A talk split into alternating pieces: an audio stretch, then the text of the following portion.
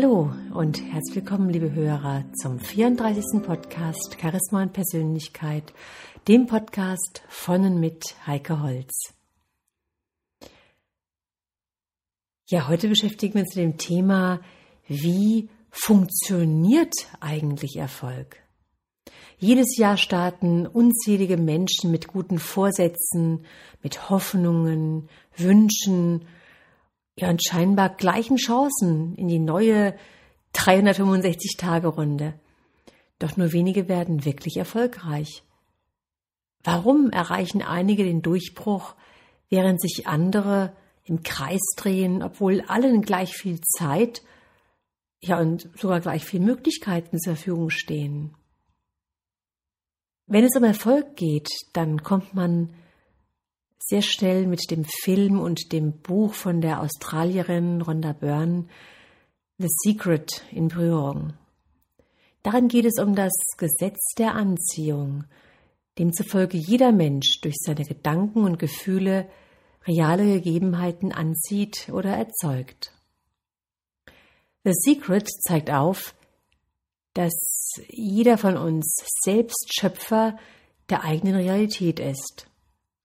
Und durch die Gedankenkraft strahlt man Energie aus und über Resonanzen zieht man dann das gewünschte Ergebnis an. Demzufolge ist Erfolg oder Misserfolg keine Glückssache, sondern immer abhängig von den bewussten Gedanken oder auch unbewussten Vorgängen. So sind es die Naturgesetze, die hinter den Kulissen wirken und dafür sorgen, dass jeder Mensch genau das bekommt, was er aufgrund seiner inneren Programme ausstrahlt. Ja, und neben unseren physischen Leistungen im Leben sind also die Gedanken ebenso wichtig. Es geht darum, dass man nicht nur an sein Ziel glauben, sondern sich dieses Ziel bildlich vorstellen soll, so als hätte man es bereits erreicht. Das nennt man Visualisierung. Dabei sind die Gefühle entscheidend. Das Gefühl von Dankbarkeit, dass man etwas in der geistigen Vorstellung bereits erreicht oder bekommen hat, ist der Gradmesser für den Erfolg. Ja, und fehlt dieser Faktor, ist ein Ziel nicht optimal programmiert. Und ist dieser Akt vollzogen, dann geht es darum, darauf zu vertrauen, dass die Natur die Vorstellung umsetzt. Ja, die Resonanzen, die werden dafür sorgen, dass man genau das ansieht, was man ausgelöst hat. Und wer dem Zweifel die Macht gibt, der düngt das Feld des Misserfolgs. Also nach der männlichen, kreativen Kraft kommt also die weibliche, verwirklichende Energie ins Spiel, die auf Empfang eingestellt ist und darauf vertraut, dass das Vorausgedachte auch eintrifft. Ein ganz wichtiger Punkt darin ist, die Handbremse zu lösen, dass wir also nicht mit angezogener Handbremse unterwegs sind. Das ist ein ganz großer Erfolgsverhinderer. Wenn also etwas falsch läuft, wenn es nicht funktioniert, was ist dann? Es gibt Millionen von Menschen, bei denen dieses bewährte Erfolgsprinzip nicht wirkt. Und nicht, weil diese Anleitung falsch wäre, sondern weil sie noch nicht komplett ist oder weil der Anwender das Kleingedruckte nicht gelesen hat. Wenn man bei einem Sportwagen den Motor auf höhere Leistung tunt und bessere Reifen montiert und mit Vollgas starten will, aber die Handbremse immer noch angezogen ist, dann bringt das außer Energieverschleiß nicht viel. Und genauso ist es mit dem Erfolgsdenken. Wenn jemand mehr Erfolg haben will, aber unbewusst ein Gegenprogramm eingeschaltet ist, wie beispielsweise die Angst vor dem Versagen, dann kann derjenige noch so viel in sich investieren, aber es wird ihm nichts bringen. Denn hier wirkt eben jenes Naturgesetz. Man zieht das an, was man programmiert hat, selbst wenn das völlig unbewusst geschieht. Und ist es die Angst vor dem Versagen, dann wird dieses Programm alles dafür tun, um sich zu verwirklichen. Und viele Menschen sind sich der erfolgsverhindernden emotionalen Blockaden überhaupt nicht bewusst. Meist wird die Auseinandersetzung mit diesen auch gemieden und man geht ihnen aus dem Weg. In der Psychologie spricht man hier von der Verdrängung. Die Mehrheit der Menschen setzt sich erst mit den emotionalen Blockaden auseinander, wenn es nicht mehr anders geht oder der Schmerz zu groß geworden ist. Doch das muss nicht sein. Der erste Schritt ist, sich einzugestehen, dass etwas geschehen muss. Es ist die Bereitschaft, etwas verändern zu wollen. Danach geht es darum, die unbewusste Blockade zu erkennen, um sie dann im letzten Schritt zu lösen. Hier gibt es mehrere Tipps dazu. Der erste Tipp ist der, dass wir bewusst durchs Leben gehen und mit uns selbst kritisch umgehen. Und wenn es irgendwo nicht mehr läuft, schauen wir einfach genauer hin. Dann werden Sie sich am besten bewusst, welche Überzeugungen und Glaubenssätze Sie haben. Haben Sie ein Misserfolgsprogramm in sich nach dem Motto geht nicht, keine Zeit, es hat nicht funktioniert, ich schaffe es nicht, man kann doch nicht, man darf nicht, ich könnte dabei versagen, wie könnten andere darüber denken, ich könnte Misserfolg haben. Oder haben Sie ein Erfolgsprogramm laufen? Geht nicht, gibt's nicht. Irgendwie gibt es eine Lösung nach dem Motto, wenn man auf den Mond fliegen kann, dann geht auch das hier. Oder bei keine Zeit ist die Frage, haben wir die Prioritäten richtig gesetzt? Nehmen wir uns die Zeit, weil es uns wichtig ist? Oder wenn es nicht funktioniert, dann sollten wir unsere Strategie vielleicht überdenken und anpassen, dass es dann geht. Oder bei dem Programm, ich schaffe es nicht. Ja, wenn ich etwas will, dann schaffe ich es. Oder wer sagt, dass man etwas nicht darf oder nicht kann? Und warum denn nicht? Oder bei der Versagensangst. Wenn ich es nicht wage, dann habe ich bereits versagt. Wenn ich es versuche, dann kann ich nur gewinnen. Es gibt keine Fehler, sondern nur Feedbacks, offene Worte von anderen. Und wenn wir denken, was könnte denn der andere darüber denken, dann sollten wir uns sagen, es geht nicht um die anderen, sondern um mich. Die anderen reden immer, egal was man tut. Ich meine, wenn wir an den Misserfolg denken oder denken wir, oder wenn wir an den Misserfolg denken, wenn wir meinen, wir könnten Misserfolg haben, ja, ich bin als Mensch trotzdem okay und wer nicht wagt, der nicht gewinnt. Also Sie merken, wie wichtig es ist, dass wir auf unsere Gedanken und auf unsere Aussagen, auf unsere sogenannten Programme einfach achten. Ja, und zum Gesetz der Anziehung habe ich heute von meinem Trainerkollegen Richard Gappmeier im Newsletter eine ganz schöne Geschichte gelesen, die ich Ihnen einfach mal vorlese, damit Sie richtig spüren, was damit gemeint ist. Vater und Sohn machten eine Wanderung. Plötzlich fiel der Junge hin und verletzte sich am Knöchel. Der Schmerz ließ ihn laut aufschreien. Aua! Zu seiner Verblüffung hörte er eine Stimme aus den Bergen. Aua! Nun war seine Neugierde geweckt. Wer schreit hier? Und wieder hörte er die Stimme. Wer schreit hier? Du bist toll, rief der Junge. Aus den Bergen hörte er. Du bist toll. Der Junge war verärgert, weil die Stimme ihn offensichtlich verspottete und rief, Du Idiot! Die Stimme ließ nicht lange auf sich warten. Du Idiot! Vater, wer ist das? wollte der Junge wissen. Der Vater musste schmunzeln. Das nennt man Echo, klärte ihn sein Vater auf. Es verhält sich wie unser Handeln, denn alles, was du sprichst und tust, wird auf irgendeine Weise zu dir zurückkehren dein Handeln anderen Menschen gegenüber, deine Worte, deine Leistung, deine Arbeit. Das Echo ist wie der Spiegel deines Handelns, denn dein Leben ist kein Zufall, es ist dein Spiegelbild. Der Junge wurde erwachsen und erinnerte sich sein Leben lang an die Worte seines Vaters, die er sehr häufig bestätigt fand. Ja, meine lieben Hörer, vielleicht finden Sie ja auch, wenn Sie an Ihre Lebensstationen denken, das bestätigt, was der Vater zu dem Jungen gesagt hat. Ganz wichtig für unseren persönlichen Erfolg ist auch, dass wir uns der Lebensqualität, uns der Wichtigkeit der Lebensqualität bewusst sind. Dass wir mit uns selbst und im eigenen Umfeld glücklich und zufrieden sind. Dass wir einen Ausgleich schaffen zwischen Beruf, Partnerschaft, Freizeit, Gesundheit, Finanzen und innerer Erfüllung.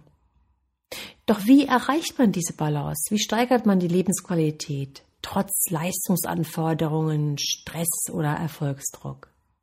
Hier ist es ganz wichtig, im Jetzt zu leben. Wer kennt das nicht? Man ist am Wochenende gemütlich zu Hause, doch die Gedanken sind schon wieder bei der Arbeit. Es sind wichtige Projekte, die anstehen oder entscheidende Aufgaben, die noch zu erledigen sind. Vielen Menschen geht es so, dass sie nicht abschalten können. Ja, und mit ihren Gedanken entweder bei ihren künftigen Vorhaben und neuen Ideen sind oder sich Ängste und Sorgen wegen der Zukunft machen. Ja, und andere wiederum sind gedanklich noch in der Vergangenheit und quälen sich mit alten Problemen herum, die sie noch nicht bewältigt haben. Ja, und dies erzeugt psychischen Stress. Freiheit entsteht, wenn man das Hier und Jetzt genießen kann. Wenn wir im Hier und Jetzt leben. Denn im Jetzt gibt es keine Sorgen und Probleme, keine Ängste und keinen Erfolgsdruck. Wir sollten also mehr und mehr lernen, mit den Gedanken im Jetzt zu sein. Wenn Sie in die Zukunft oder Vergangenheit abschweifen, dann machen Sie sich das bitte sogleich bewusst und kehren Sie zurück ins Hier und Jetzt. Denn das Leben, das findet immer nur im Jetzt statt, nie in der Zukunft. Wichtig ist auch, dass wir annehmen, dass wir akzeptieren, was ist. Erfolgreiche Menschen sind es gewohnt, selbst aktiv zu werden und im Leben die Führung zu übernehmen. Und wenn ihnen etwas nicht passt, dann verändern sie die Umstände und passen sie dem Leben an.